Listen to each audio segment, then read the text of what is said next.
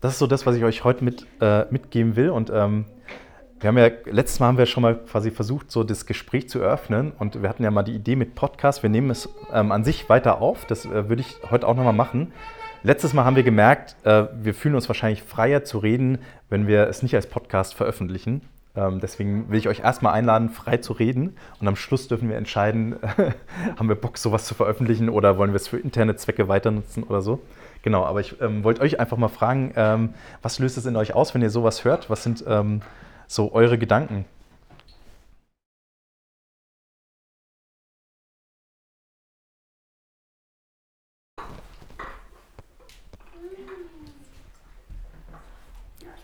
Also fühlt euch so, als würde es nicht aufgenommen werden. Also am Anfang dachte ich, ähm, als es darum ging, dass, es, ähm, dass man einfach offen sein soll so auf seinem alltäglichen Weg, da dachte ich, toll, das macht es jetzt ja eigentlich noch schwerer. Das heißt, ich kann nie einfach in meinem Trott irgendwo hingehen, sondern ähm, alles birgt dann so die Möglichkeit einer Begegnung. Und ich finde das im Grunde auch richtig. Ähm, ich habe mir das tatsächlich eine Zeit lang auch mal vorgenommen. Ich, ich weiß nicht, ob es von, von der Geschichte war, wo ich dachte, ja, ne, ich will irgendwie aufmerksam so durch meinen Alltag gehen. Und ähm, fand es, hat es aber eben nicht leichter gemacht äh, zu entscheiden oder zu, zu erkennen. Hm. Also weil dann ja plötzlich eben alle, äh, alle mögliche Leute werden, für die man da sein kann oder mit denen man irgendeine besondere Begegnung haben kann. Deswegen fand ich ganz spannend, dann am Ende, ne, dass du auch gesagt hast, dass es aber auch durchaus so sein kann, dass man auch merkt, nee, die Person vielleicht auch gerade nicht, also auch ein Nein zu hören und nicht nur ein allgemeines Ja sozusagen. Ja. Das finde ich ganz cool. Also da auch nicht, äh, wie du jetzt, auch die erste Reaktion ist ja, okay, krass, wie jetzt. so, nee, du nicht, du nicht. Aber es ist ja eigentlich das einzig Realistische, das Einzige, was ja wirklich dann lebbar ist und eben was ja wahrscheinlich auch, also es ja, kann ja von Gott auch nicht anders gewollt sein, weil wie gesagt, es ist nicht möglich und ich bin auch überzeugt, dass Gott es nicht von uns verlangt oder will, dass wir irgendwie, dass ein Mensch irgendwie für alle, denen er begegnet, irgendwie da sein soll. Das ist ja Quatsch. Und da dann auch ruhig mal mutig zu sein, vielleicht hinzuhören, wo es auch ein klares Nein ist.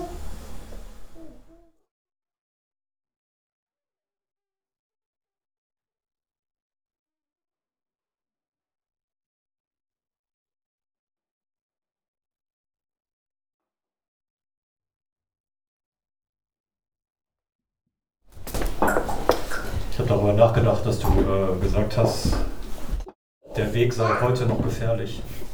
Ja. Also damals war er trotzdem wahrscheinlich noch gefährlicher, obwohl es ein Alltagsweg war. Ähm, also für mich sagt die Geschichte auch ein bisschen aus, dass es tatsächlich gefährlich ist, unterwegs zu sein. Also es führt kein Weg dran vorbei, dass man sich Gefahren aussetzt, wenn man unterwegs ist. Und es führt ja auch kein Weg am Unterwegssein vorbei. Also irgendwie sind wir ja alle. Es ist ja kein Wunder, dass äh, die Reisemetapher so oft verwendet wird für, als Lebensbeschreibung, weil das nun mal so ist. Wir sind alle irgendwie auf einer Reise und deswegen auch alle gefährdet. Und ähm, für mich sagt Jesus auch nicht nur, ähm, versetz dich mal in den Samariter hinein, sondern versetz dich mal in diesen äh, Menschen hinein, der da am Wegrand liegt und äh, auf Hilfe angewiesen ist, weil wir das alle sein könnten. Und ähm, ich glaube, dass dieser Blick oder dieses Bewusstsein dafür, dass wir alle gefährdet sind, dass wir alle Gefahren ausgesetzt sind, dass wir alle da drin stecken könnten, dass das humanisiert. Also wir haben dann vielleicht einen besseren Blick dafür, dass das Gegenüber, mit dem ich gerade zu tun habe, auch seine Kämpfe hat, auch mit seine Kämpfe hat, auch mit Dingen sich auseinanderzusetzen muss, die schwierig sind und, ähm,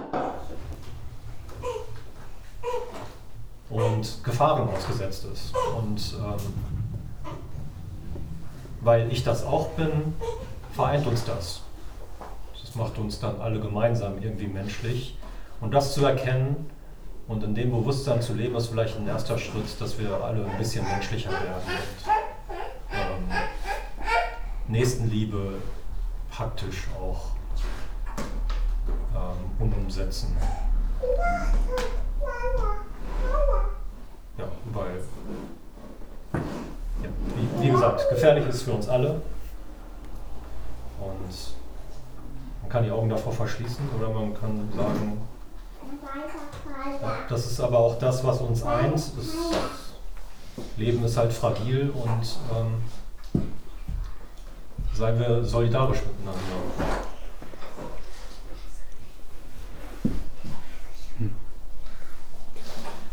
Ja, ich meine ganz netten Punkt, ich bin jetzt hier so in der Ecke. Aber ähm, genau, weil ich oft denkt man ja, was würde man denn selber, also dass man ja immer dem, eher davon ausgeht, dass es ja einem gut geht, wie könnte man selber dem anderen helfen. Deswegen finde ich einen ganz interessanten Punkt oder mal echt gut zu sagen, wir, wir sind alle irgendwie verletzlich oder könnten alle mal der Verletzte sein, der am Straßenrand. So, ne?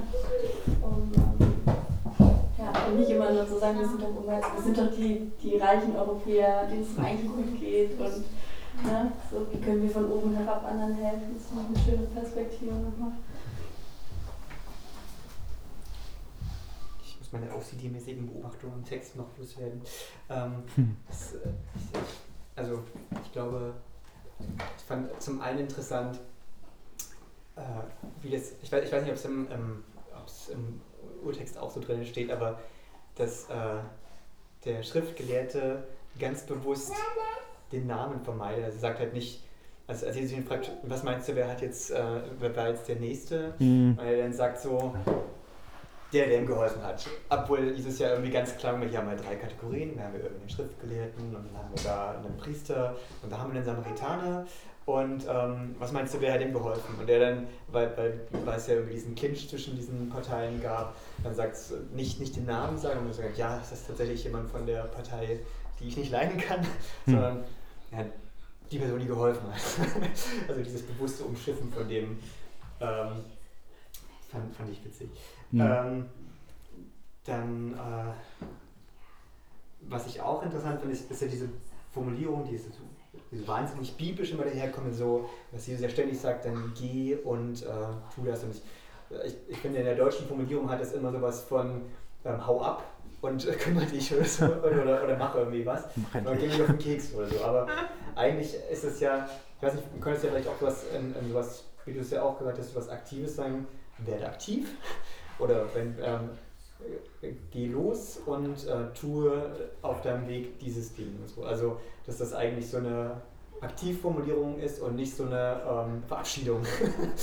ähm, genau, das waren äh, meine, meine Beobachtungen im Text, die, die ich jetzt loswerden musste.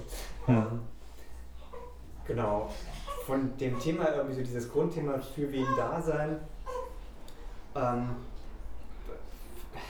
für mich ist das immer schwer, weil das, ähm, weil es dann mit so abstrakten Begriffen gefüllt ist. Irgendwie so von, ja, wir müssen für die, für die Schwachen da sein und wir müssen für ähm, äh, die da sein, die Hilfe brauchen. Und das ist dann implizit immer so, eigentlich muss Gemeinde irgendwie das schaffen, die, äh, die sozialen Schichten zu durchbrechen. Und ähm, andererseits ist das halt auch, ja, also das, das, das ist so irgendwie der, der Wunsch, den ich, den ich in einer gewissen Weise daran trage, den ich, daran, den ich daraus auch immer spüre, aber wo mein, wo mein realistisches Bild halt also wo meine Welterfahrung halt auch ist, das ist halt super anstrengend, das geht nur ganz selten auf. Da, wo es aufgeht, ist es oft auch nur momentan, also nicht, ja, also nur für kurze Augenblicke. Ähm, und ich habe immer noch keinen richtigen, kein, keine richtige Antwort dazu, weil irgendwie, irgendwie das Implizite halt irgendwie ist immer noch so ein bisschen so, wie es in, den, äh, in der Christenheit in den ersten Jahrhunderten war, dass Hm. eigentlich musst du ähm, entweder so eine Art äh, mönchiges Leben machen oder dann halt irgendwie wenn man ins Mittelalter schaut, so beginnenmäßig eigentlich ähm, dich ganz darauf ähm, fokussieren, irgendwie dann für andere da zu sein und genau das zu machen. Und es ist irgendwie, ähm, irgendwie ist es eine reizvolle Idee. Andererseits scheitert die komplett an dem, was ich möchte, weil das, weil ich hm. kann und will nicht Sozialarbeiter werden. Ähm, und ich weiß, dass ich irgendwie schon auch irgendwie mich zu einem gewissen Maß auf Leute einlassen kann, die irgendwie einfach, sich einfach intellektuell auf einem, ähm, auf einem anderen, sich mit anderen Sachen beschäftigen oder irgendwie auf eine, einfach eine andere Lebenswelt haben. Aber das geht nur sehr begrenzt. Also Interesse verschwindet einfach nach kurzer Zeit. Und ich, äh, für mich ist diese Frage halt immer kompliziert, weil ich das Gefühl habe, ich müsste denen dann nachgehen. Andererseits ist das ja wahrscheinlich auch eine Überfrachtung von dem und ich habe irgendwie noch kein richtiges Gefühl oder eine, einen Frieden mit einer Position, wo ich sagen kann, es ist okay, sich, das ist vielleicht auch wie so ein, so ein, so ein Vierer-Ding irgendwie, ähm, dass man, es ist auch okay, in der, eigenen, in der eigenen sozialen Schicht zu bleiben und sich da um Leute zu kümmern. Weil ich mir dann denke, ja, aber in der eigenen sozialen Schicht ist halt irgendwie so komfortabel. Eigentlich müsste man ja sich in, in andere Schichten reinbegeben ähm, und dann auch immer im Gedankenspiel immer nur nach unten. Ich könnte man ja genauso gut sagen, man könnte halt dann auch irgendwie sagen, ja, wir kümmern uns jetzt um, um BänkerInnen, weil die, äh, äh, weil die das, das auch brauchen. Gut. Ja. ähm, ja. Genau, also das, das, sind, das sind irgendwie meine, meine, mein, mein Gefühls- und Gedankengemisch zu, zu dem. Darf ich dazu ja. sagen? Ähm, weil ich, mich hat der Gedanke auch schon oft beschäftigt, weil ich, ähm, also es gibt ja ganz viele Gemeinden, die so Zielgruppenarbeit machen, die neuer sind, ne? Ähm, ne, also klar gibt es die, die, ähm, die Klischeegemeinden, wo man das sofort weiß, aber auch so, auch so im, ich sag mal, im alternativen Kontext von Gemeindegründung, die meisten konzentrieren sich irgendwie auf eine Zielgruppe und sagen halt entweder die modernen Performer oder die Experimentalisten oder keine Ahnung was so, ne? Und ähm, das fand ich irgendwie, einem, also ganz lange fand ich das super cool so und dachte so, das mache ich auch. Ja, ich ziehe einen hippen Stadtteil und dann gründe ich da irgendwie Kirche und dann bin ich in Benrad gelandet. Ähm, aber ich, ich glaube, ähm, ich habe an einem gewissen Punkt, hat mich auch genervt, weil ich irgendwie schon den Reiz der biblischen Botschaft schon so, so sehe, dass es Grenzen überschreitet. So, wenn man so, gerade so diese, äh, müsste mal 1. Korinther 13 lesen, wo das Abendmahl beschrieben wird und wo es da hakt. Das ist genau das Problem, dass quasi die Reichen essen, bevor die Armen kommen und sind dann schon besoffen, wenn die da sind und so. Und, ähm, und, und dann, dann macht Paulus ein irre starkes Plädoyer dafür zu sagen, das kann nicht sein. Ähm, so, ne? Und ähm, das hat mich irgendwann auch gekickt, dass ich dachte, es eigentlich ist, ist ja der Wesenskern vom, vom, äh, vom christlichen Glauben so stark in diese Richtung, dass ich es eigentlich nicht aufgeben will ähm, und das, das mich nicht auf Zielgruppe einschränken will. Aber ähm, dann sagt man ja auch ganz, ganz klar, äh, ähnliches zieht ähnliches an so, ne? Ähm, du kannst es versuchen, aber letztendlich werden die, die Leute, die ähnlich sind wie du, bei dir hocken dann. Ähm, und ich habe hab für mich beschlossen, das pragmatisch zu lösen. Dass ich sage, irgendwie der ideelle Anspruch, der ist für mich weiter da und den will ich auch weiter nicht aufgeben. Und wenn es dann am Ende des Tages so ist, dass, dass Leute dazukommen, die ähnlich sind, aber die kommen auch dazu, dann ist es auch okay. Ähm, nur ich will nicht alles darauf ausrichten, dass es auf jeden Fall passieren kann oder so. Das finde ich immer ein bisschen albern.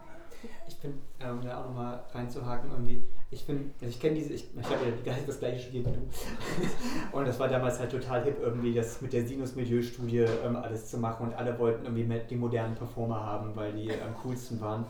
Ähm, obwohl keiner von uns in die Gruppe reingepasst hat. ähm, und wenn ich mir das heute anschaue, also wenn ich mir unsere Gruppe jetzt anschaue, würde sagen, wir haben gewisse Überschneidungsmengen, aber eigentlich sind wir nicht komplett homogen. Also, äh, also wir, wir sind jetzt nicht, also wir, wir sind keine super heterogene Gruppe. Ne? Also wir sind fast alle akademisch, oder? Ich glaube eigentlich alle. Ne? Mhm.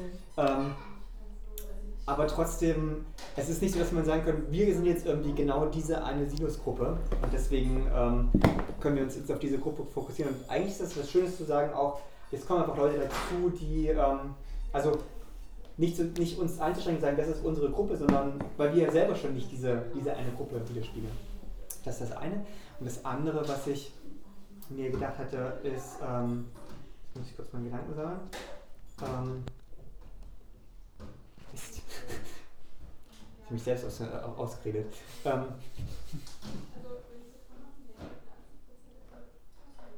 verdammt. Ähm, so im Fluss. Dann machen wir mal Pause und jemand anders darf mal. Ja. Ja?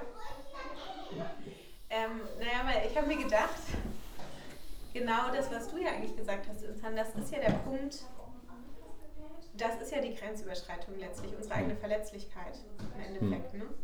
Und unsere eigene, ähm, unser, unser Unvermögen, letztlich vielleicht auch eben alles richtig zu machen oder alles zusammenzuhalten. Hm.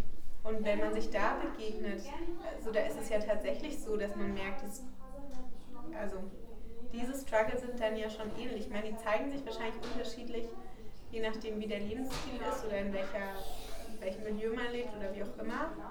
Aber ganz im Kern sind unsere Grundbedürfnisse als Menschen ja die gleichen. So, ne? und, und das zeigt ja eigentlich, wenn man das jetzt sieht, wie du die Geschichte auch ganz schön, dieses zurückgeworfen werden auf, aufs Angewiesensein einfach. Ähm, aufs An aufeinander angewiesen sein und sei das bei, bei einem Leben dann die praktische Hilfe und beim anderen irgendwie das ähm, gegen die Einsamkeit oder was auch immer. Also dass wir uns da halt begegnen.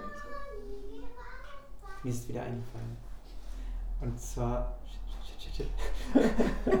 Doch, ich glaube, das, was uns als, also was, wie ich Mosaik beschrieben habe, immer mit dem, was Mosaik eint, ist, glaube ich, eine gewisse theologische Schnittmenge und eine gewisse biografische Schnittmenge. Also, was ich beobachtet habe von Leuten, die zu Mosaik kommen, sind das oft, also war das in den letzten Monaten, die äh, Leute, die dazugekommen sind, waren, oder die uns besucht haben, waren Leute, die ähm, gemerkt haben, sie kommen aus einem christlichen Hintergrund und ähm, die Sachen, die sie gelernt haben und die für sie lange Zeit funktioniert haben, greifen nicht mehr. Und sie möchten es aber trotzdem nicht komplett aufgeben. Und solche Leute kommen, glaube ich, immer wieder zum Mosaik. Also Leute, die am Glauben dranbleiben wollen, aber für die das, was sie auf, das, was sie gelernt haben, oder dass, dass das nicht mehr greift. Ähm, und dann halt aber auch irgendwie eine gewisse, ich glaube, wir haben einen gewissen Anteil an Leuten mit gebrochener Biografie. Ähm, also auch nicht nur, aber ich glaube, also ich, würde sagen, gerade in der Zeit, als ich zur Musik gekommen bin, waren viele Leute da, bei denen es äh, irgendwie einen Bruch in der, in, in, der Biografie gab. Also auf der einen Seite in der kirchlichen Sicht, also so, wo sie das Gemeinde nicht mehr funktioniert und aber auch einfach ganz pragmatisch irgendwie das, äh, das Sachen nicht geklappt haben. Insofern würde ich sagen, das also wenn man eine Zielgruppe definieren würde, dann würde ich sagen, ich glaube, das könnten Leute sein, die sich, ähm, die, die, die sich zu uns hingezogen fühlen. Hm. Aber das ist eher eine Beobachtung als eine Zielgruppendefinition. Jean hat gelacht, warum? Ich will es auch wissen. hört sich für mich alles so an, als wäre Mosaik so der, das letzte Auffangbecken für alles, was nicht so irgendwo reinpasst. Ich glaube, das ist nicht komplett verkehrt. Also ich, ich glaube, es gibt eine Reihe. Also ich, ich, ich, ich kann, glaube ich, wenigstens zwei oder drei von ähm, Leute mich erinnern, die gesagt haben, für die Musik die, die letzte Chance ist, nochmal was Christliches zu machen. Nochmal die letzte Chance, die man die Leute Gemeinde geben. Insofern bin ich das nicht komplett von der Hand zu weisen. Also, der letzte Strohhalm. Ich will jetzt mal sagen, äh, also egal ob es stimmt oder nicht, aber ich finde es ähm, tatsächlich reizvoll so zu denken ähm, von, von, dieser letzten Chance für Kirche, weil ich glaube, viele Menschen in unserer Gesellschaft so, so, wenn überhaupt noch nach Glauben suchen, dann auf diese Art und Weise. Ne? Und ich glaube, es ist cool, irgendwie zu sagen, äh, wir sind für Menschen da, die, die sonst eben keinen Raum finden, weil es gibt viel auf dem Markt, wo man glücklich werden kann, wenn man es mag, aber es glaube, es gibt ganz viele Menschen, die irgendwie mit diesen etablierten Formen von Kirche nicht mehr klarkommen. So, ne? Und zu sagen, das, das sind irgendwie auch, auch Menschen, die, die vielleicht für die wir da sein könnten oder so. Ne? Das finde ich immer sehr, sehr schön. Also, als Idee. Ich weiß nicht, ob ich das Slogan nehmen würde, aber ich finde als internen Slogan ist nicht so schlecht zu sagen, letzte Chance für Kirche. also jetzt gar nicht so irgendwie im Sinne von, dass wir uns ja so hochpacken, aber so im Sinne von, dass Leute. Was, soll jemand lernen bei uns? Also. also ich finde ähm, ich finde schon. Letzter Halt vor dem Atheismus. Aber ich, ich glaube, was auch ziemlich wichtig ist, was uns so äh, alles vor zwei Jahren und so gelehrt haben sollte, ist, glaube ich, dass wir dann aber auch ähm, wissen, äh, wir, wir sind nicht die letzte Chance, sondern wir, wir, genau, wir sind eigentlich Verletzte äh, letztendlich auch so auf dem Weg. Und ähm, wir versuchen es nicht, nicht, weil wir wissen, wir schaffen es auf jeden Fall, sondern wir versuchen es, weil wir irgendwie dran glauben, so, dass, dass wir Bock haben darauf, dass, dass Kirche so sein kann. Ne? So.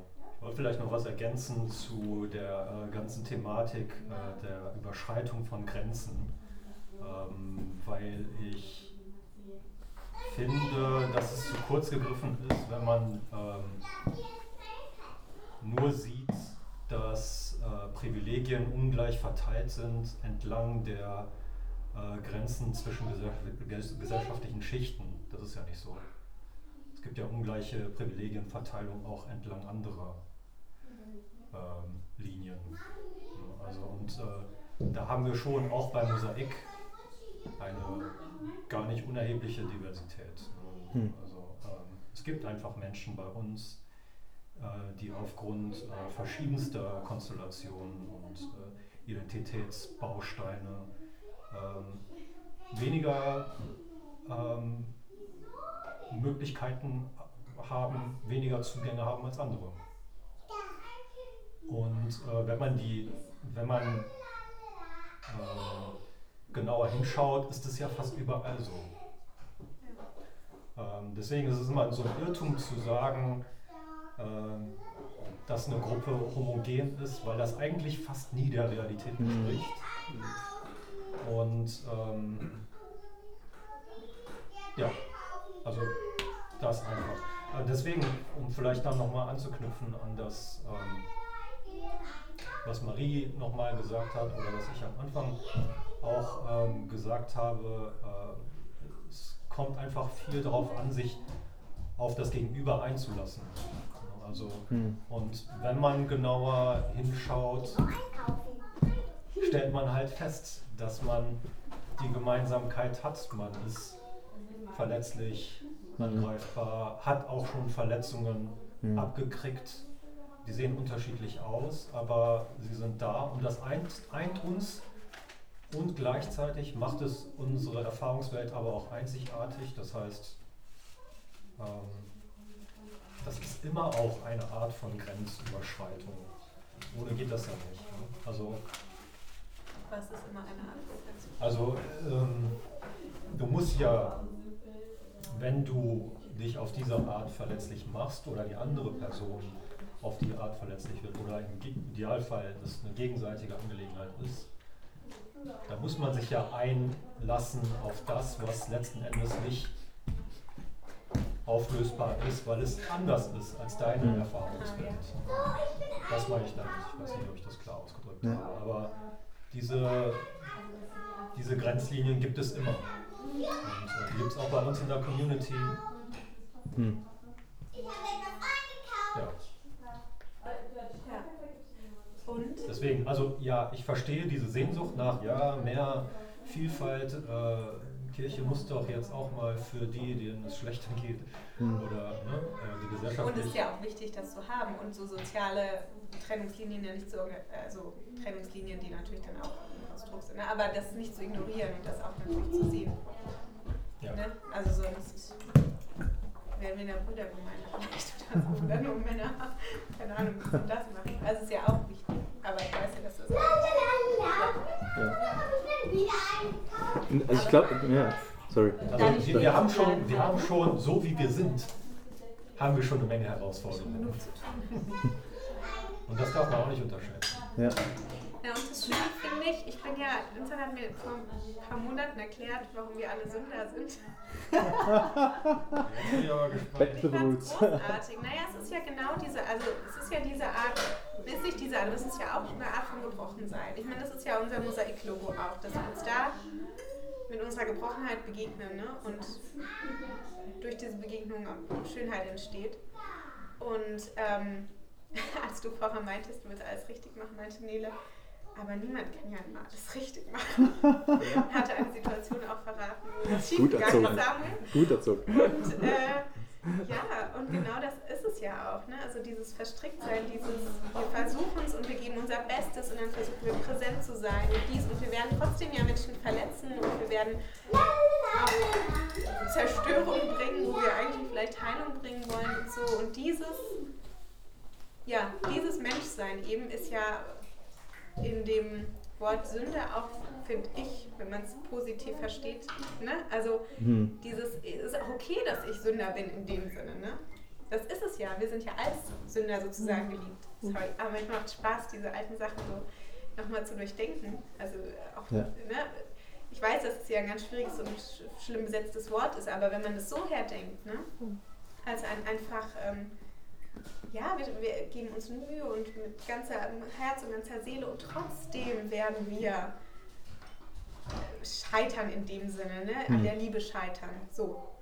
Und unsere Nächsten nicht lieben, wie wir es vielleicht, wie es gut wäre. Äh, und, ähm, und das zu wissen, also das schon im Vorhinein zu wissen, bevor ich mich dann auf den Weg mache sozusagen, das ist ja auch eine totale Befreiung so, ne? Eben, wir müssen nicht, es ja auch nicht aus unserer, aus unserer eigenen Kraft alles schaffen. Es geht auch gar nicht. Wir werden, so, wir werden daran scheitern, an dem, was wir uns vornehmen und an unseren Hoffnungen. Und, ähm, und all das hält ja Gott auch in der Hand so, ne? Und all das, ähm, all das wird ja auch getragen. Das finde ich auch total, also in dem Sinne dieses Gebrochensein auch nochmal zu verstehen. Und das ist, Ist das nicht diese klassische äh, lutherische Balance? ja, Hm. Wir sind gleichzeitig Gemeinschaft der Heiligen und der Sünder. ja. Hm. Der hat auch viel, finde ich. Also das, die, die Worte sind halt besetzt mit gewissen Emotionen oder auch gewissen ja. Engführungen so, ne? Aber wenn man sie befreit davon, dann hat das schon was, finde ich, ne? Ja.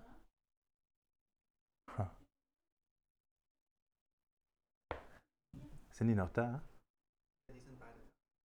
Ich weiß, ich weiß nicht, wie es für euch ist in Zoom, ob ihr auch eine Meinung dazu kundtun wollt oder ob es schwer ist zu folgen gerade. Aber ihr müsst auch nicht. Ich dachte nur, ich Ja, frage euch mal. hat er nichts zu sagen. an euch zu euren Einlassungen.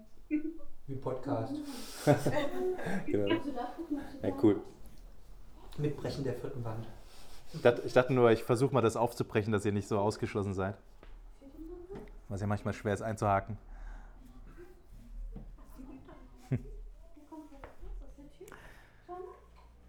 Ja, cool. Ich würde es mal so an dem Punkt beschließen. Ich hätte noch viele Fragen, aber wir haben auch noch ein bisschen Zeit. Machen weiter. Genau.